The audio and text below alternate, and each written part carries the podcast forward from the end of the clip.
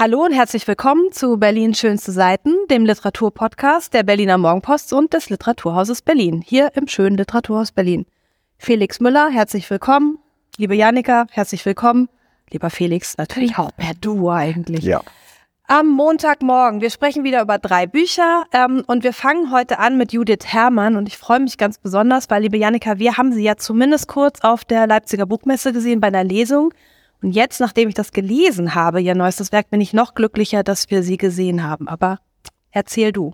Genau, ein. Da, damit wollte ich eigentlich auch einsteigen, weil als wir sie in Leipzig gehört haben, fiel mir wieder ein, dass ich das unbedingt lesen wollte und auch weil ich so beeindruckt war, wie sie in dieser sehr ungünstigen Lesesituation in Leipzig, wo ja immer ein Wahnsinns hin und her und Krach und so weiter ist, eine so konzentrierte Stimmung hingekriegt hat durch ihr Lesen. Und äh, dann bin ich eigentlich so quasi nach Hause gefahren und habe gesagt, das muss ich jetzt sofort nachlesen. Und genau das macht dieses Buch. Also es schafft eine so derartige Konzentration auf das, was Schreiben und Lesen und ich würde auch sagen auch Leben sein kann dass es mich ganz schön umgehauen hat. Und äh, ich bin so drauf gekommen, ich glaube, ich habe so ähm, wie so ein, so ein Parameter für, für Bücher, die mich wirklich sehr berühren. Ähm, dann habe ich erstens immer Probleme, was anderes zu lesen. Zweitens denke ich, ja, man muss es einfach nur so hinschreiben. Das ist eigentlich ganz einfach. Ne? Man muss sich einfach, einfach mal ein bisschen konzentrieren und seine Erinnerungen aufschreiben. Und drittens fand ich es sehr schön, ähm, einer Schriftstellerin, und jetzt benutze ich ein problematisches, aber in dem Fall, glaube ich, ganz korrekt zutreffendes Wort, bei der Reifung zuzusehen.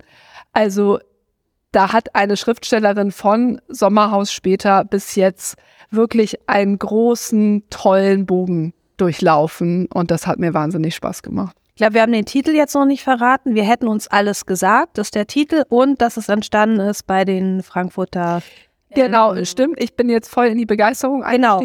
Poetikvorlesung 2022. Es waren drei Vorlesungen. Genau. Ich will nicht vorweg. Nein, es ist lustig, weil ich habe äh, gut, dass du das sagst und mich erinnerst. Es ist aber auch kein Zufall, dass ich es äh, gleich vergessen habe, weil ich wollte auf der äh, Seite der Universität Frankfurt nochmal nachgucken, was sind eigentlich diese Frankfurter Poetikvorlesungen. Da findet man nichts. Da sind einfach die vergangenen äh, äh, Dozenten und Dozentinnen, mhm. ne, alles hochrangige SchriftstellerInnen aufgeführt. Äh, der, die Vorlesungen werden finanziert von Fischer, Surkamp und Schöffling, also ist sozusagen ein Verlags, äh, eine Verlagsvorlesung. Und sie denkt in dem Buch über das Schreiben nach und sie tut es, indem sie genau dran vorbeischreibt. Das mhm. ist sozusagen ihre Poetologie. Und ich habe mich gefragt, und ich weiß nicht, ob es euch irgendwie anders geht, ich lese total gerne so poetologische Bücher und denke aber immer jedes Mal, das stimmt. Also es könnte auch immer das Gegenteil wahr sein. Also was ist das Schreiben, was ist nicht das Schreiben? Ich hatte bei ihr, und ich weiß nicht, ob euch das auch so ging, dass den Eindruck, ähm, sie exemplifiziert das, indem sie erzählt. Sie erzählt über ihre Vergangenheit, äh, die ja sehr schwierig war an einigen Stellen. Sie erzählt über Freunde und man möchte dieses Beschreiben eigentlich nicht verlassen. Man möchte immer weiter und weiter und weiter lesen und am Ende hat sie ihr Geheimnis nach wie vor mhm. bewahrt und nichts aufgedeckt. Und ähm, dann steht Frankfurter Poetikvorlesung drauf und ähm, man hat ein fantastisches Buch gelesen. Ja, das, ich habe es auch nochmal versucht nachzulesen. Also es waren ja drei Vorlesungen und es sind auch drei Teile. Und die eine bestellt, die ist ja jetzt viel zitiert, ne, die mit ihrem Psychoanalytiker. Das ist auch die, wo sie den Anfang gelesen hat in äh, Leipzig auf der Buchmesse. Und ich fand noch interessant bei den Poetikvorlesungen, auch wenn es so wenig da stand, aber es gibt den Untertitel damals, wir hätten uns alles gesagt, so heißt das Buch auch, vom Schweigen und Verschweigen im Schreiben. Und sie, dieses, wie du es eben formuliert hast, dieses am Schreiben vorbeischreiben. Das ist ja genau das, was sie, was sie macht und was sie zeigt, auch vor allen Dingen in der ersten, ich nenne es jetzt trotzdem Geschichte. Es ist eine Geschichte, aber sie zeigt einem, wie es gehen kann und trotzdem wüsste ich nicht, wie es geht. Wenn ich es jetzt selber machen müsste, jetzt selber schreiben müsste in dieser Art und Weise, würde es mir, glaube ich, nicht, würde es mir sicherlich nicht gelingen, jedenfalls nicht so gut wie Judith Herrmann. Also sie verrät und sie verrät nicht und damit spielt sie. Und das ist irgendwie der, der, der spannende Teil, glaube ich, beim Lesen. Ne? Also man kommt einem Geheimnis irgendwie, man, man schnuppert dran, aber man kommt nicht dahinter. Ja, ich glaube, sie erzählt ja aus Episoden, die rund um ihre Erzählung aus Letty Park oder Aller lieber Anfang ähm, entstanden sind und welche Sätze, welche Figuren, welche Situationen sie nicht in die Erzählung aufgenommen hat, weil sie zum Teil zu, also an einer Stelle heißt es, zu sehr der Wirklichkeit gehören oder also und jeder Satz, anderes Zitat, ist ein, eine Entscheidung gegen einen anderen Satz. Und dass sie sich die Freiheit nimmt, auch die Dinge zu beschreiben, in dem Fall, die sie eben nicht beschrieben hat. Also sie verfügt über dieses Arsenal, auch zu sagen, nee, die super Pointe, die super Figur, das super Erlebnis, das kommt nicht rein, weil das ist zu stark, das genau möchte ich nicht. Das, finde ich, zeigt eben so ein, ein, eine Schriftstellerin, die halt alles drauf hat. Ja, man darf hier schon so über die Schulter gucken. Also interessant fand ich auch diesen, diese Anfangssätze. Sie sagt, es gibt eigentlich fast immer, ich glaube mit Ausnahme eines Romans, einen Anfangssatz, der bei ihr die Geschichte ins Rollen bringt. Das ist nicht der Anfangssatz äh, der Geschichte oder des Buches später, aber es ist das, was sozusagen für sie dann sagt, ah, hier, hier tut sich eine Geschichte auf. Und oft kommen dann auch Leserinnen zu ihr und sagen, ich weiß, welcher Satz es ist, verraten ihr den dann aber wiederum auch nicht. Das finde ich eigentlich eine, so eine, eine schöne Analogie von diesem Schreiben, das war die Initiation und dann aber auch von dem Lesen. Das ist für mich der Anfangssatz und ob der das auch war, ist gar nicht wichtig. Also da, da ist so ein Moment, wo ich irgendwie gemerkt habe, ja, da kann man hier so ein bisschen in die, auf den Schreibtisch schauen und, und aber auch in der Interaktion mit den Leserinnen. Ich glaube, sie ist wirklich eine Autorin, die auch das Buch dann freigibt. Ja, es gibt auch eine Stelle, da beschreibt sie das. Das ist eben etwas, was dann für sich fliegt, ein Eigenleben annimmt. Das finde ich beim Lesen nämlich auch schön. Nee, ich habe gerade gedacht, ich finde es eigentlich ganz lustig. Ich bin genauso schlau wie vorher. Also ich habe noch mal ähm, zwei Drittel von, von Sommerhaus später gelesen, weil ich damals nicht so viel damit anfangen konnte, ähm, weil das ja auch als so Berlin-Geschichten gefeiert wurden und ich glaube, ich habe irgendwie was anderes gesucht oder nicht das gefunden, was ich damals gesucht habe. Und dieser Sog, ähm, den man auch in dem Buch spürt, der ist da schon erkennbar. Und ich finde hier so schön, an irgendeiner Stelle ist von Loslassen die Rede, da so tief in der Nacht. Und das Gefühl bekommt man so ein bisschen beim Lesen. Äh, es ist so ein ganz konzentriertes Loslassen, vielleicht eben auch von Dingen, die sie bislang bewahrt oder nicht preisgegeben hat. Und sie verfügt aber über so viel, dass, dass es eben jetzt nicht, jetzt liegt sie nicht nackt da und hat alles verraten, auch was ihre komplizierte Familiengeschichte angeht, sondern sie kann sich das leisten in jeder Hinsicht. Und das fand ich irgendwie toll zu lesen, wie weit man kommen kann, wie, wie, wie gütig man mit sich selbst, dem eigenen Schreiben, der eigenen Vergangenheit umgehen kann. Und finde es in, in dem Zusammenhang auch bezeichnend, dass der dritte Teil, der schon mit der, über die Pandemie geht und über das Verhältnis dann zu ihren Eltern, den finde ich am schwächsten. Mhm. Und da hat man tatsächlich das Gefühl, was sie auch immer wieder sagt, es braucht einen großen Abstand und bis die Geschichten zu einem kommen. Also ich habe mir so zwei, zwei Zitate, es, ist mehr, es kommt mehrfach, ähm, wie lange manche Dinge brauchen, bis sie dich erreichen. Die Dinge, die wie vor Jahren gedacht und getan, äh, die wir wie vor Jahren gedacht und getan haben und die plötzlich wie in einer langgezogenen Schallwelle und gänzlich unerwartet ein Resultat aufzeigen und sei es noch so unscheinbar. Es ist ein Ergebnis. Und das ist so, diese, diesen Abstand, ich finde, der fehlt zum Schluss. Da merkt man so ein bisschen, dass, dass die Schallwelle noch zu, zu, zu laut ist oder wie auch immer.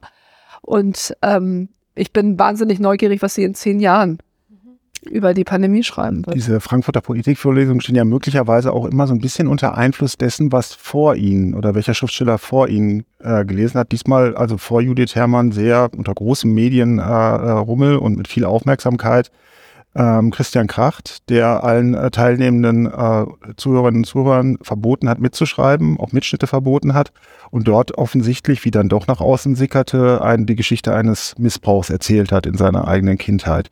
Hast du den Eindruck, dass das in irgendeiner Weise sich fortsetzt äh, in diese, diese äh, wie soll ich sagen, diese ähm, Selbstbeschau oder diese Selbstbeschau klingt so eitel, aber diese, ähm, diese, diese Offenheit im Umgang mit der eigenen Lebensgeschichte, dass die sich hier auch irgendwie fortgesetzt hat bei Judith Herrmann. Ja, das ist eine interessante Frage. Also sie macht äh, am äh, Eingangs so einen ganz komischen, äh, so in so einer Passivkonstruktion verfassten Absatz, in dem sie sagt, das ist irgendwie alles, es, es wurde viel privater geschrieben als ursprünglich gedacht oder so. Es ist ihr offenbar ein bisschen beim Schreiben unterlaufen. Aber ich also finde, das ist eine total berechtigte Frage, was gerade viele Publikationen angeht. Also, dass vielleicht auch in so poetologischen Zusammenhängen viel mehr persönliches Erleben gestattet mhm. ist, mhm. vielleicht. Mhm. Dass man irgendwie nicht so eine Riesenwelle machen muss, was man alles äh, ästhetisch drauf hat, sondern eigentlich an so Ursprünge zurückgehen Von sich darf. Erzählt, ja. ja. ja. Aber mir ging es beim Lesen nicht so. Ich hatte nicht das Gefühl, dass ich jetzt, dass sie sich da so nackt macht. Oder so. ja. ich habe das jetzt auch darüber gelesen, dass das viele so empfinden, dass man jetzt plötzlich weiß, wie ihre Familie zusammengesetzt ist und so. Aber irgendwie, ich, ich habe das beim Lesen vergessen. Das ist, die Person tritt für mich dann hinter diesen Text. Ähm, ich finde, es gibt dieses tolle Zitat eigentlich von ihrem Psychoanalytiker am Ende, der das so gut zusammenfasst. Ich habe mir das auch nochmal aufgeschrieben. Ähm, was für eine unermüdliche Detailarbeit, alles so geschickt zu verfremden, zu entstellen, dass am Ende nichts mehr richtig ist, aber alles wahr. Ich finde, das fasst es doch eigentlich aber ich, zusammen. Ja, und ich glaube, das ist, das ist ja ihre, ihre große Kunst darin. Äh, einige Leute sind mit Namen benannt, andere nur mit einem Kürzel. Das könnte auch alles wieder ausgedacht sein. Das ist, mhm. ähm, das meine ich, glaube ich, mit diesem Loslassen und dabei die eigene Kunst vorführen. Was wissen wir denn, ob der Dr. Drehüs jetzt existiert oder nicht oder ob die Freundin Ada in der Form existiert hat oder nicht. Das ist auch total egal. also das, das ist wirklich total egal. Ähm, weil in dem Moment, wo man sozusagen das juristische Interesse, äh, was war im Leben von Judith Herrmann äh, los, trennt von was kann man daraus machen für die Literatur, was kann man daraus für Erzählungen formulieren. Mhm. Ähm, und das, das kannst du in dem Moment, wo man es liest, entgleitet einem das schon. Ne? Ist, ist das wahr, ist das nicht wahr? Das ist, das ist einfach gut erzählt. Mhm. Es ist einfach gut erzählt. Stimmt. Haben wir dich überzeugt, weil ich weiß, dass ja. du noch nicht die Chance hattest, reinzugucken. Ich konnte nur lesen, was, was die Kollegin, die es gelesen hat, für die Zeitung darüber geschrieben hat und die war auch sehr angetan. Sehr gut. Dann hast du jetzt drei Stimmen, die sagen, die dir sagen, Judith Herrmann musst du unbedingt wieder lesen. Werde es auf den Stapel legen. Aber jetzt kommen wir trotzdem zu deinem Buch, das ja. du mitgebracht hast. Hast Robert Seethaler, Das Café ohne Namen und ich glaube, das ist ähm, gar nicht autofiktional oder nur ganz am Rande schimmernd. Ähm, wie, wie würdest du es beschreiben? Ähm, ja, wie man es nimmt. Also äh, grundsätzlich würde ich erstmal sagen, ähm, der Robert Seethaler löst sich hier in keiner Weise oder erzählt intime Dinge aus seinem Leben. Das auf gar keinen Fall. Das kann man ähm, in dem Sinne kann man das äh, kann man das auf jeden Fall ähm, so sehen. Äh, es gibt aber natürlich in der Geschichte, die wir hier lesen können, ähm, Überschneidungen mit dem Leben Robert Seethalers. Das beginnt beim, äh, beim Helden äh, äh, dieser Geschichte, Robert Simon. Da guckt natürlich sofort der spurenlesesüchtige Journalist drauf und sagt, aha, gleichen Initialen, gleicher Vorname. Mhm. So was. Wie kommt's? So. Und äh, der Sache muss man dann nachgehen, beziehungsweise geht man spaßeshalber nach und ich habe ihn gefragt. Und er sagt, nein, das ist mir gar nicht aufgefallen beim Schreiben, dass mein Held äh, so ähnlich heißt wie ich. Das äh, ist reiner Zufall. So ähm, ähnlich ist gut bei Robert. Bei Robert, Robert. ist es, ja. Ähm, er sagt, er, ich, vor ihm stand plötzlich dieser Name und der war es einfach. So, da dann sagt er, dann, da hat, er hat das noch äh, weiter, weiter äh, ausgeschmückt. Er hat gesagt, also mein Verleger hat mir dann gesagt, sag mal, ich sehe das eigentlich bewusst. Das ist so ein bisschen, ne, dann geht's mhm. wieder nur darum, hä, wie ist das jetzt biografische Bezüge und alle reden nur noch über diesen Quatsch. Ähm, und erst dann sei es ihm klar geworden. Also so wie er mir das dargestellt hat, fand ich das absolut glaubwürdig ja. und denke auch, dass es stimmt. Ähm, dieser Roman spielt in Wien, das wäre der zweite biografische Bezug. Äh, Robert Seethaler ist auch Wiener. Ähm, man sollte ihn auf Lesungen erleben, kann ich nur dringend empfehlen, weil dieses Wienerische einfach so eine wunderbare Melodie hat und äh, ähm, es ist äh, ein ganz feiner äh, Akzent, den er hat und den er pflegt. Er war hier auch kürzlich in Berlin, das nur kurz zu seiner Popularität. Wenn er Lesungen macht, dann füllt er mal locker den Sendesaal des äh, RBB.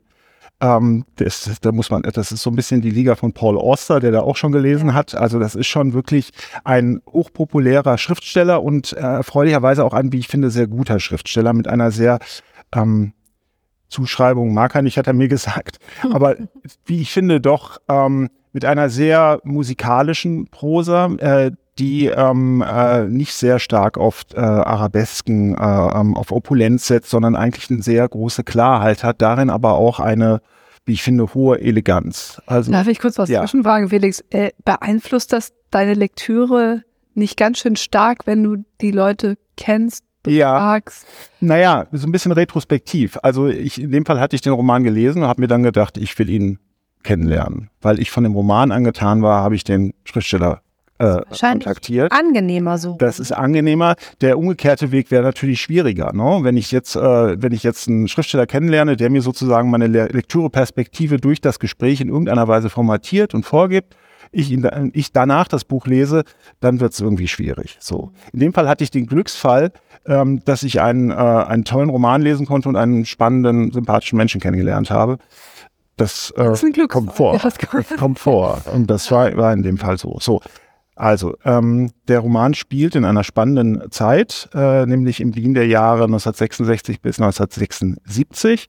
Ähm, den Menschen in diesem Roman steckt der Zweite Weltkrieg noch in den Knochen und in den Körpern. Es, äh, die sind kriegsversehrt und lediert. Einer hat ein Glasauge. Es gibt irgendwie ähm, Menschen, die sonstige körperliche Gebrechen haben. Ähm, Wien ist auch nicht das Wien, wie wir es heute kennen äh, und es spielt in der Gegend um das Karmeliterviertel in der Leopoldstadt. Das Paradebeispiel aus heutiger Sicht für Gentrifizierung in Wien. Damals ein komplett heruntergerockter, fertiger Ort mit Ruinen in Sichtweite, so ungefähr muss man sich das vorstellen. Ähm, der Prater ist da ganz in der Nähe, das äh, Riesenrad, äh, das inzwischen 47 ist, glaube ich, wieder aufgestellt worden nach dem Krieg. Ähm, das ist da auch, kommt da auch mehrfach vor. Also der Krieg ist noch da auf der einen Seite, ähm, auf der anderen Seite äh, geht aber auch schon irgendwas los. Also es beginnt schon irgendwie, der Name Kreisky fällt, es beginnen schon Modernisierungsprozesse, mo soziale Mobilisierung, äh, Wiederherstellung von Fassaden, äh, neue Geschäftsmodelle und so weiter. Und mitten in dieser interessanten Sattelzeit ist dieser Robert Simon, der ähm, zuerst auf dem Karmelitermarkt äh, arbeitet als junger Mann, das aber irgendwie dann äh, nicht mehr aushält und äh, an einem leeren Ladengeschäft vorbeikommt äh, und dieses äh, leere Ladengeschäft zu einem Café äh, das auch mietet und zu einem Café ausbaut. Und äh, in diesem Café, ähm, das er ganz schmucklos einrichtet, also man darf sich das nicht wie so ein Wiener Kaffeehaus vorstellen, sondern es ist wirklich äh, ja, möglicherweise eher vergleichbar mit den Kneipen, die so rund um den Kollwitzplatz in den ganz frühen 90ern aufgemacht haben. Also wirklich so eine richtig äh, runtergerockte Bude äh, mit, äh, mit äh, paar Salzgurken und, und Eiern irgendwie und äh, zwei, drei Getränke, Himbeersoda und so ein Zeug kann man da kaufen. Aber es ist erfolgreich. Ähm, das Volk rund um diese, dieses Café ähm, das besser eigentlich Gaststube genannt werden sollte, ähm, das äh, geht, geht dahin und äh, fängt an, da Platz zu nehmen. Und äh, der Roman ist in gewisser Weise so eine Art Karussell dieser Menschen. Ähm, die verschiedene Schicksale haben, die aber allesamt unheimlich lebendig und authentisch sind, finde ich. Da ist ein, ein Wrestler, der, ähm, der da in der Nähe ähm, irgendwie sein, äh, sein, seinen Ringkämpfen nachgeht. Ähm, da gibt es einen Fleischhauer, da gibt es eine Käsehändlerin, die irgendwie ein Eifersuchtsproblem hat mit einem Kunstmaler. Also es ist ein unglaublich buntes äh, äh, Tableau aus, ähm, aus, aus, aus, äh, aus Menschen, sogenannten einfachen Menschen, würde man vielleicht sagen. Ähm, also ähm, die, äh, die da irgendwie ihr Leben verbringen. Und äh, denen wird mit einer, wie ich finde, sehr schönen, melancholischen Distanz äh, zugesehen dabei. Ohne dass das irgendwie dramaturgisch mit großem Aplomb irgendwo hinführen müsste, sondern es ist einfach so wie ein gutes Lied, das man gerne hört. Und ich hätte das auch noch die doppelte Seitenzahl gerne weitergelesen, weil es einfach so gut funktioniert. Ja. Natürlich greift der Autor irgendwie auf eine große, ähm, der weiß, wie es geht. Ja, also der hat ja auch schon mehrere Bestseller geschrieben. Der Trafikant spielt ja auch von einem zeithistorischen Hintergrund in der, ähm, in der Zeit vor und nach dem Anschluss Österreichs an Deutschland ist so ein Beispiel. Kürzlich der letzte Roman hat, äh, glaube ich, Gustav Mahler äh, ähm, im Zentrum gehabt. Also das, das kann er ganz gut, dieses Zeitkolorit einbasteln in diesen Roman. Und, ähm, ich habe im ja. Tagesspiegel gelesen, ähm, das fand ich ganz schön, ähm, dass da wurde es als Wimmelbild, ähm, also ich habe den Roman jetzt noch nicht gelesen, als Wimmelbild beschrieben. Mhm. Kannst du damit was anfangen und ist das dann das, was es trägt? Weil es scheint nicht plotgetrieben zu sein, ja. sondern es geht um die Figuren, um das Milieu meinetwegen, um, um diese Personen. Ist es das, was einen ja. am Ball hält? Ich denke schon, ja. Ich denke, die Nähe zu diesen Figuren, die Authentizität dieser Figuren, ähm, äh, die, äh, die ähm, Melodie der Sprache bei mir ganz stark hält einen am Leben und dass man doch wirklich immer auch irgendwie wissen will, wie es weitergeht. Ne? Es passieren dann auch manchmal irgendwie wilde Dinge. So, also ähm, es fliegt eine Heizungskessel in die Luft und Robert äh, verliert seine drei Finger und muss dann damit irgendwie klarkommen. Es gibt einen wahnsinnig kalten Winter, der allen unheimlich zusetzt.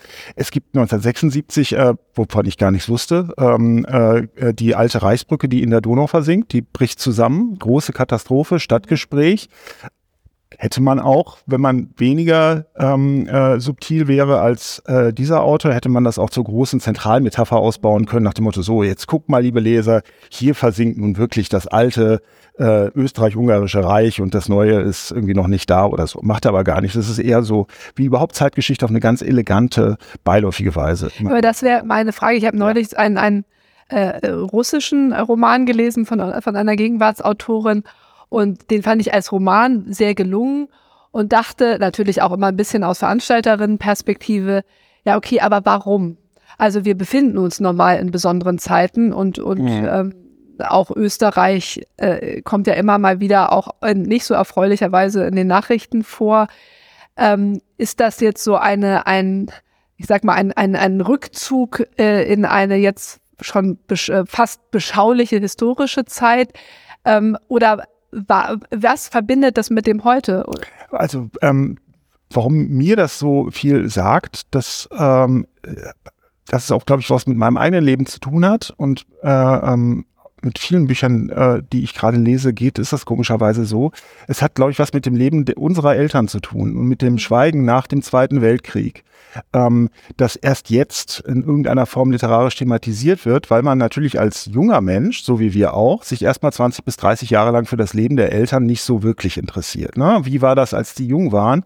Und erst wenn man selbst ein bestimmtes Alter erreicht hat, befällt einem der Gedanke, wie war das denn eigentlich für die, in Ruinen groß zu werden, ja, die jederzeit einstürzen konnten mit einer kriegsversehrten Mutter oder mit einer, mit, äh, mit einer alleinerziehenden Mutter oder, also äh, diese, diese Perspektive kriegt man ja erst mit einer gewissen Lebenserfahrung. Ne? Die hat man ja nicht als 20-jähriger Mensch. Deswegen ist das, glaube ich, ein Thema, das mit großer Relevanz und Aktualität jetzt in die Gegenwartsliteratur kommt, wo Menschen jenseits der, sagen wir mal, 45, 50 anfangen, sich diese Fragen zu stellen was war eigentlich mit unseren Eltern damals? Wie haben die gelebt? Ähm, und wie war das für sie? Weil das natürlich auch ganz viel mit einem selbst zu tun hat, weil man ja unheimlich viel an psychologischer Disposition, an äh, Wertvorstellungen, äh, an Abneigungen, äh, Idiosynkrasien, das hat man ja alles geerbt, das kommt ja irgendwo her. Und das fragt man sich ja irgendwie. Und äh, das hat, glaube ich, in diesem, in diesem Nachkriegseuropa eine ganz entscheidende Wurzel, weil da niemand unter den heute als normal geltenden Umständen seine Kinder großgezogen hat. Das war einfach irgendwie absoluter Ausnahmezustand jahrelang. Und das spielt hier auch ganz stark rein und macht es, wie ich finde, nicht zu so einem beliebig historischen äh, ähm, Kabinettsstückchen, so nach dem Motto, okay, wir schreiben mal was über den Medikus im, im Hochmittelalter, sondern wirklich zu einem, zu, zu einem, zu einem hochrelevanten, gegenwartsbezogenen Stoff. Aber es ist ja trotzdem interessant, dass er sich diese Zeit auswählt. Ne? 66 ja. bis 76, ja. sagst du, also es ist eben nicht die 50er Jahre, ne? ja. ne? also es ist eben nicht direkt nach dem Krieg, sondern es ist dann schon ein Jahrzehnt, beziehungsweise dann sogar zwei danach. Und ähm, so die 68er Generation eigentlich, also es ist ja ein Aufbruch und gleichzeitig aber auch etwas, was zu Ende geht. Also ja. wenn du das anhand dieser Brücke symbolisierst, ähm, wie verschränkt er das? Spielen die 68er oder überhaupt eine Rolle? Nee, die, die sind da, glaube ich, in Karmeliterviertel gar nicht. Das, das, ist, das ist, ist nichts für die. Ne? Das okay. ist wirklich, also die tun das zwar so, als würden sie sich für die einfachen Leute interessieren, mhm. aber die lassen sie da erstmal in Ruhe. Ne? Und deswegen kommt diese, diese, diese Studentenaufruhr, das, äh, das äh, spielt da keine so große Rolle. Es ist ihm von manchen, mancher Rezensent oder Rezensentin findet das auch, wie hier Zeitgeschichte behandelt wird, unvollständig und ähm, merkwürdiger, wie ich finde, merkwürdigerweise, weil es tatsächlich immer nur als kleiner Bewusstseinssplitter irgendwie mal vorkommt. Ne? Also der Name Kreisky fällt weil, fällt, weil er da an der Stelle Sinn ergibt und nicht, weil der Autor, wie ich finde, irgendwie, ah, muss irgendwie vorkommen. Ne? Mhm. Ähm, und das macht die Figurenperspektive aber, wie ich finde, wieder ganz recht glaubwürdig. Denn das sind alles Figuren, die jetzt nicht morgens die Zeitung aufschlagen und so, ah, das sind die Themen des Tages, das sind die wichtigen ähm, Debatten der Zeit und das äh, beschäftigt uns jetzt. Nee, die sind ja erstmal damit beschäftigt, oh scheiße, der Heizkessel ist kaputt. Oder ähm, ich weiß nicht, was, äh, mein, mein, äh, mein, meine, meine Miete kann ich nicht bezahlen. Das sind erstmal die, äh, die entscheidenden Fragen. Alles andere kommt schon vor, ist aber immer irgendwie nur so als so ein Schimmern irgendwie sichtbar. Aber was wäre jetzt, also weil äh, mein Vater ist ja Wiener ja. und halt traut sich, und deswegen interessiert mich das besonders, ja. ähm, weil wir uns immer wieder über die Nazi-Verstrickung der Familie ja. äh, sozusagen in die Wolle kriegen und er darüber sehr wenig Auskunft geben kann, weil in Österreich ja die Aufarbeitung äh, in wesentlich geringerer Form als in Deutschland stattgefunden hat. Jetzt kommt er auch aus dem 18. Bezirk, also so aus dem großbürgerlichen Wien. Mhm. Ähm, was wäre der Tipp? Also wenn du sagst, so mit Blick auf die Eltern, mit Blick auf diese bestimmte Nachkriegszeit, die ja. er in dem Fall auch erlebt hat, wenn gleich fern vom äh, vom vom äh, Karmeliterviertel. Ja. Was was was wäre der der Tipp? Du meinst, was ich jetzt seinem Vater ja. empfehlen würde in Bezug auf die Vergangenheit? ja. Oh, ich denke, vielleicht dessen steigt meine Fähigkeiten. ähm, also die, äh, dieser Roman äh, äh, beschreibt das Problem äh, indirekt, äh, das Schweigen. So, mhm. also diese Menschen ähm, äh, sind, oder ich meine, möglicherweise haben die das auch gar nicht als Problem gesehen, sondern die waren wirklich damit beschäftigt, erstmal so klar zu kommen nach dieser Urkatastrophe oder nach, dieser, nach diesem furchtbaren Krieg, in irgendeiner Weise ihr Leben zu organisieren, sodass sie sich gar nicht hinsetzen konnten und sagen, so jetzt lass uns mal drüber reden, das ist aber echt schlimm, was da jetzt passiert. Aber es stand ihnen ja vor Augen, ja, weil das Wien sah anders aus, sagtest du, du hattest die Versehrten ja, äh, und so weiter. Es stand, es war die ganze Zeit da, ja. aber es war kein Thema. Ja, okay. So, und ähm, das finde ich ganz wichtig, dass das äh, Thema in der Literatur ist momentan. Also ähm, gerade wo wir einen Krieg in Europa haben, ähm, äh, dass, äh, dass man sich die Frage stellt, was macht Krieg mit Seelen, Menschen, Körpern, mit, äh, mit, äh, ja, mit sozialen Gefügen, mit allem, was menschliches Leben irgendwie äh, ausmacht. Naja, und das ist interessant und das verbindet es dann wahrscheinlich auch irgendwie mit Judith Herrmann, dass man darüber eben dann nicht die Kriegszeit nimmt und den unmittelbaren ja. Krieg, sondern 20 Jahre später, ähm, also sozusagen die am Geschehen vorbei eigentlich und trotzdem sind alle Auswirkungen sichtbar. Ja. Und ja. Okay, ich halte dich dann auf dem Laufenden. Sehr gut. Genau, und was Seetaler vielleicht mit Solveig Balle verbindet wiederum, ist, ähm, bei Seetaler haben wir diesen einen Ort, nämlich das Café äh, ohne Namen, wo sich alles drum dreht. Und bei Solveig Balle, einer dänischen Autorin, die jetzt auch gerade im Literaturhaus im April zu Besuch war und ihren Buch, ihr Buch vorgestellt hat, geht es um einen einzigen Tag. Einen einzigen Tag, den ihre Protagonistin immer wieder erlebt. Das ist der 18. November. Und ähm, man denkt jetzt natürlich sofort, und das war auch mein erster Gedanke, ähm, an den Film Groundhog Day, äh, täglich grüßt das Murmeltier, mit Bill Murray, den wir alle kennen. Ähm, und das war sofort auch ein Moment, wo ich dachte, ach ja, okay, wie, wie will sie das denn toppen? Weil das ist tatsächlich, ich mein Kind der, der 80er, ne?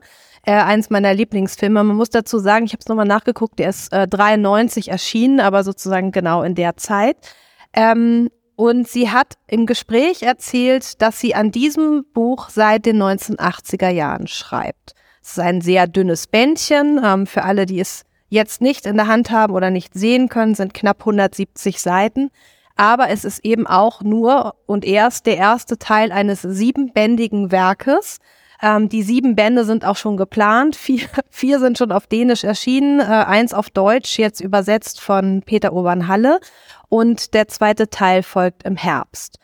Ähm, also es ist ein riesiges Romanprojekt, für das sie sich sehr, sehr, sehr viel Zeit lässt und hat davon auch im Gespräch wirklich spannend erzählt, dass es eben oft auch monatelang liegen bleibt, äh, dann wieder aufgenommen wird. Ähm, aber in ihrem Kopf steht schon die Geschichte. Sie hat natürlich nicht verraten, wie es weitergeht, ähm, aber es sind eben diese sieben Teile.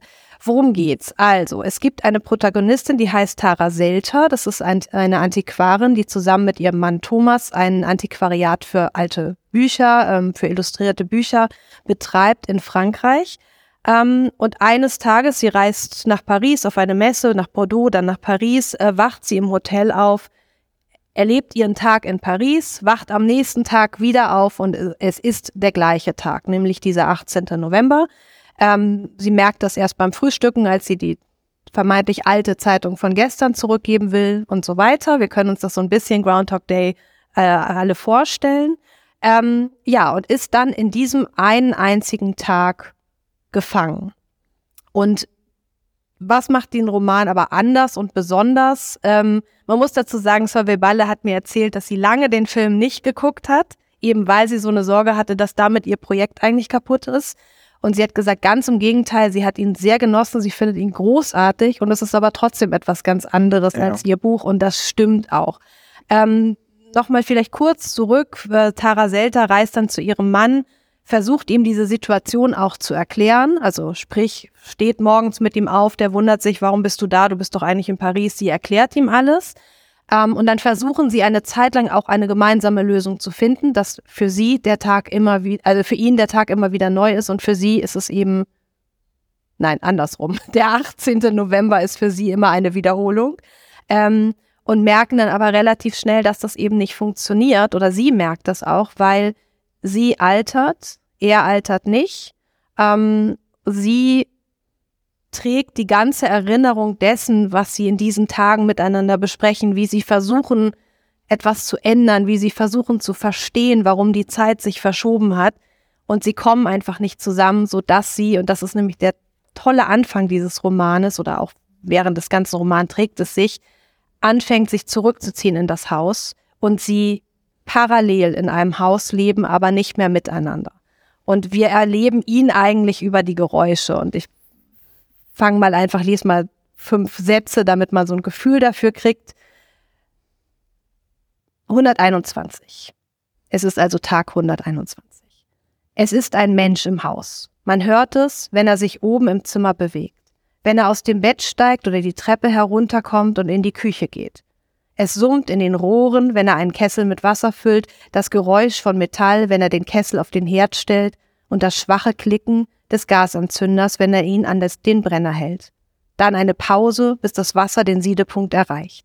Ein Knistern von Teeblättern und Papier, wenn erst ein und dann noch ein Löffel Tee aus einer Tüte geholt und in die Kanne getan wird, und das Geräusch von Wasser, das über den Tee gegossen wird. Also wir folgen diesem Thomas durch das Haus nur anhand von Beschreibungen seiner Geräusche, die er hinterlässt. Ähm, und das ist ein großer Teil dieses Romans. Es, wir wissen ja noch nicht, wie es weitergeht, weil es folgen eben noch diese sechs Teile, die noch nicht auf Deutsch übersetzt sind. Es ist aber so, dass sie versucht, sich innerhalb dieses Tages klar zu werden, was passiert hier, was passiert vor allen Dingen mit ihr und wie kann sie damit umgehen? Wie kann sie überhaupt noch ein Leben gestalten? Und das Wichtigste vielleicht, und dann bitte ich euch einzusteigen, ist, sie fängt eben an zu schreiben. Das ist die einzige Chance, wie sie noch etwas für sich festhalten kann. Sie beginnt ein Tagebuch zu führen, was oft auch nur darin besteht, dass sie aufschreibt, welcher Tag ist, der 121., wie wir eben gehört haben. Buch 1 endet mit dem Tag 366, also sie versucht eben ein Jahr, also sie, wir begleiten sie ein Jahr und sie versucht auch am Ende dieses Jahres, ob sie irgendeinen Trick findet, aus dem 18. November herauszukommen. Verrate ich jetzt nicht. genau. Ist ja auch irgendwie egal. Ist, ist genau. total egal, weil also es ist ja ein großartiges Buch und was völlig anderes als täglich grüßt das Murmeltier. Ja. Ich finde, also eins, ein, eins der Elemente, die ich so toll und so berührend und so schön fand, war dieses Wir mit dem Thomas, weil, seien wir doch mal ehrlich, das Erste, was man zu seinem Partner sagen würde, äh, bist ja bescheuert, äh, oh Gott, dem geht's nicht gut. ja, ich weiß, unser Alltag ist vielleicht ein bisschen eintönig geworden. aber und, und was so toll ist, ist, dass zumindest für zwei Drittel des Buches, er glaubt ihr immer. Er glaubt ihr immer, ja. Er glaubt. Sie muss es doch immer von neuem Sie muss es immer, sie erklärt ihm, ich wach in dem gleichen Tag auf, du nicht. Ja. Das ist, finde ich, für ein Paar, mhm. ist es eine Herausforderung. Und er meistert die ja fast jedes Mal. Und das ist so schön, finde ich, auch mit diesen Geräuschen. Ähm, ausgeschrieben, also eine Metapher ausgeschrieben, was es eigentlich heißt, einen Tag miteinander zu verbringen, indem man zusammenlebt, aber man hört den anderen irgendwo anders, der macht andere Dinge. Wie erzählt man eigentlich Erlebnisse, äh, die man alleine gehabt hat? Ähm, wie teilt man die? Und das ausgeschrieben in diesem, man erlebt immer wieder denselben Tag, der andere nicht, aber das ist ja de facto auch so. Also selbst wenn man nicht immer denselben Tag erleben würde, ist es trotzdem eine Kommunikationsherausforderung. Und das, finde ich, ist auf eine Art und Weise beschrieben. Also das ist rührend. Das ist, das ist wirklich sehr speziell. Es ist einfach, irgendwann ist die Distanz zu groß. Und das finde ich auch interessant, weil sie schützt ihn eigentlich dann, weil er erschrickt natürlich jedes Mal. Und eigentlich wird der Schrecken immer ein kleines bisschen größer, weil sie muss ihm ja immer mehr erzählen, was passiert ist. Also die machen in der Zeit, die gehen dann natürlich einkaufen zusammen an dem Tag, die weiß ich nicht, die lesen Bücher, die machen, die kochen zusammen, die machen tausend Sachen, die besprechen Dinge, wie kann man versuchen, da rauszukommen. Und ähm, sie muss ihm praktisch diese ganze Lebensgeschichte, also am Anfang ist es ein Tag, am, ne, am Ende wären es 365 Tage, die kann man ja nicht erzählen, all dem, was passiert ist. Sie streiten sich, sie haben Sex, sie wird alles, was ein Paar eben hat, macht an einem Tag. Und dann entscheidet sie, das geht so nicht mehr. Es, es funktioniert nicht, es klafft zu weit auseinander und sie schützt ihn, sie schützt aber auch sich und lebt dann parallel. Sie weiß ja genau, wann er welche Handlung vollführt. Irgendwann hat sie das natürlich im Kopf. Wann geht er raus? Wann kann ich mal ins Wohnzimmer? Wann kann ich mal in die Küche? So ungefähr. Und es gibt noch ein Element, das wollte ich noch mit reinbringen, was ich so faszinierend finde. Sie fängt ja irgendwann an, ihn als Geist zu bezeichnen und sich selbst als Monster. Weil was sie nämlich herausfinden, ist, wenn sie etwas konsumiert, also wenn sie einen Kaffee trinkt, wenn sie ein Stück Kuchen isst, dann ist das am nächsten Tag, am wiederholten Tag weg. Ah. Das heißt, sie vernichtet Dinge, er natürlich nicht. Ja, also wenn er einen Tee trinkt, ist ja. der am nächsten Tag ähm, wieder da und sie aber doch. Und das ist natürlich auch eine interessante Analogie über Verbrauch. Und ähm, das war mir halt ja. fast schon zu dick aufgetragen, ja, das, das, weil sie hat halt Angst, dass sie irgendwann ihre Welt wegfrisst, ja. sozusagen, oder die, die wegkonsumiert. Mhm. Weil was mir eigentlich so gut gefallen hat, ist, dass das alles nicht bis ins Letzte aufgelöst wird, wie das eigentlich logisch funktioniert. Ja. Also man kann sich ja tausend Millionen Fragen stellen, äh, Experimente machen. Und ich finde, sie findet genau die Mitte zwischen erklären, das und das und das und das und das habe ich gemacht, so und so und so und so funktioniert dieser Timelapse und auch einfach Sachen offen zu lassen. Mhm. Warum man nicht weiß, warum sich bestimmte Dinge, glaube ich, von einem Ort an den anderen bewegen oder. Es ist nicht alles logisch, das stimmt. Es ist nicht alles logisch, das macht nichts. Wie sollte was soll, was soll das? Ja. Also, äh, das ist ja, und, und sich von, also diesen Fokus des Wegkonsumierens, den finde ich dann an einer Stelle, äh, fand ich dann fast zu stark im Vergleich zu dem, was Alltag ist. Also mhm. sozusagen, sie, sie überlegt ja eigentlich, was an einem Tag alles möglich mhm. ist und man geht aus der Lektüre raus mit dem, äh, ja, mit dem Gefühl, okay, wenn ich das alles so genau beobachten könnte, also was, was ist eigentlich alles an einem Tag los? Und das ist ja gar nicht Plot. Mhm. Das ist, das sind von den ne, Pflanzen, Tiere, Himmel, Wolkenformationen, ähm, Geräusche, Menschen, die vorbeigehen. Ähm, ein Tag ist ein Wahnsinnserlebnis. Mhm. Und es hat überhaupt nichts Langweiliges. Also das nochmal, weil ja. vielleicht, weil man jetzt denkt, oh Gott, und das soll ich jetzt in sieben Bänden lesen, sondern man ist wirklich, man schlägt die letzte Seite zu und denkt, ja, unbedingt mehr. Mhm. Also weil sie das eben genau schafft, dieses Ganze, was an einem Tag stattfinden kann, ihr steht ja auch praktisch die mehr oder weniger die ganze Welt offen im Sinne dessen, dass man so, so wo sie halt hinreisen kann. Also sie wird dann, sie reist ja auch nochmal zurück nach Paris ja. Ähm, also insofern, das ist ja auch, es steht ihr die ganze Welt offen, aber eben nur an diesem einen Tag. Und das macht es Sie wacht immer wieder zu Hause auf, oder wie? sie, das? Nö, sie wacht dort auf, wo sie, wo sie dann auch ist. Ähm, in, also sie dort, wo sie am letzten Abend war. Sie wacht nicht immer in Paris ja. Sie wacht dann, wenn sie zu, nach Hause kommt, bleibt sie auch dort. Ach, ja. Also sie verändert den Ort nicht. Nur okay. wenn sie selber, ne, wenn sie. Und ihre Aufzeichnungen bleiben auch erhalten? Und ihre Aufzeichnungen bleiben auch erhalten. Also sie lebt wirklich. Mhm. Und die anderen, so muss man es eigentlich beschreiben, die anderen leben immer nur als Sta Statisten, sage ich jetzt mal, in, in ihrem Tag. Und sie muss diesen Tag ja auch gestalten. Das ist so faszinierend. Ich fand das gut mit diesem ähm, Verbrauchen, weil die Bilder so stark waren. Also du hast einmal diese leeren Supermarktregale. Es gibt halt in dem kleinen Ort, das ist ein fiktiver Ort, Clermont-sous-Bois, den ähm, sich Solvay Balle erdacht hat, wo die beiden leben, ist einen kleinen Supermarkt. Und da ist eben auch schnell sind dann die Regale leer oder aus angefressen. Und deshalb fand ich diese Bilder ganz gut. Oder auch dieses Beet, ähm, wo sie, was, Sellerie, nee, ich hab's vergessen, Kohlrabi an Porree, ich glaube, es ist Porree ähm, züchten. Ja. Sie, wenn sie anfängt, das Beet wirklich, wenn sie den erntet, den Porree, dann ist der weg. Und das muss sie sich gut überlegen, weil es ist ja der 18. November. Sie kann nichts Neues pflanzen.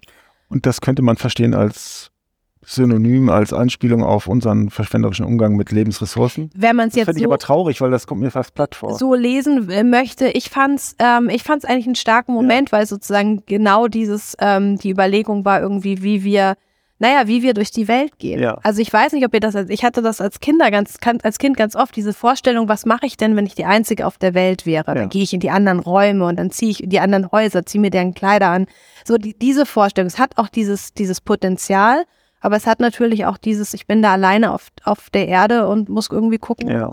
wie ich mit den Dingen und den Menschen umgehe. Sie könnte ja auch zum Beispiel, das ist ja das wiederum, was bei Bill Murray vorkommt, ähm, ungehalten zu den anderen sein oder sich wie ein Schwein aufführen. Das macht sie eigentlich nicht. Nee, deswegen, also ich finde, äh, Groundhog's Day ist, das hat ja sowas ungeheuer Moralisches. Ja, ne? er wandelt genau. sich er vom, vom Schwein zum, äh, zum guten, empathischen Menschen. Mhm. Und das ist da völlig irrelevant, Nein. weil mhm. sie schon so eine, eine unauffällige Person ist, die offenbar niemandem was Böses tut, sondern der Tag ist die Hauptfigur. Ja. Was, und, und dieser beliebige 18. November, es ist eben kein Groundhog's Day. Es mhm. ist kein Tag mit einem besonderen Ereignis. Es ist einer, wie du gesagt hast, den sie immer wieder neu wahrnehmen und gestalten muss. Und ich merkte halt im Laufe der Lektüre, mir ist das jetzt auch total egal, ob und wie das aufgelöst wird, weil äh, die Metapher so gut funktioniert. Also hier mit den anderen sechs Bänden. Felix Fuß. Ja. Also man könnte ja sofort ein Forschungsprojekt machen und versuchen sozusagen diesen einen Tag in seiner Totalität, in seiner ja. äh, auf der ganzen Welt irgendwie versuchen. Auch das macht sie da null. Ja. ja. Gar nicht. Also jetzt so, da dachte ich auch gerade an, an, an Perec oder so wie es das ja. sozusagen so ein Haus, wo so alles irgendwie, ne, dann alle Details äh, und es immer größer wird. Und stattdessen geht sie immer tiefer rein, eigentlich mhm. in, in und, und das macht es, glaube ich, irgendwie auch so anschlussfähig, weil das stünde uns auch offen.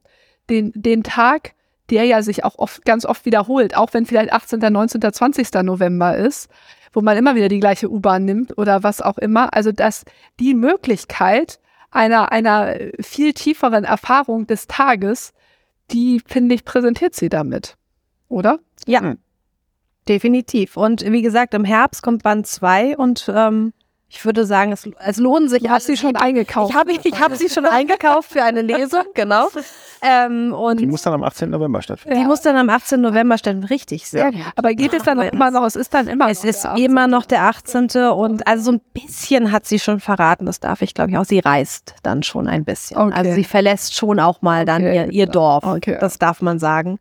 Und ähm, ja, eine sehr sympathische Autorin, ein ganz tolles Buch oder Buchprojekt. Und damit schließen wir heute. Wir haben drei gute Bücher vorgestellt und hoffen, dass für Sie und euch was dabei war. Vielen Dank und bis nächste Woche. Übernächste Woche. Übernächste Woche. Ja. Tschüss. Bis dann. Tschüss.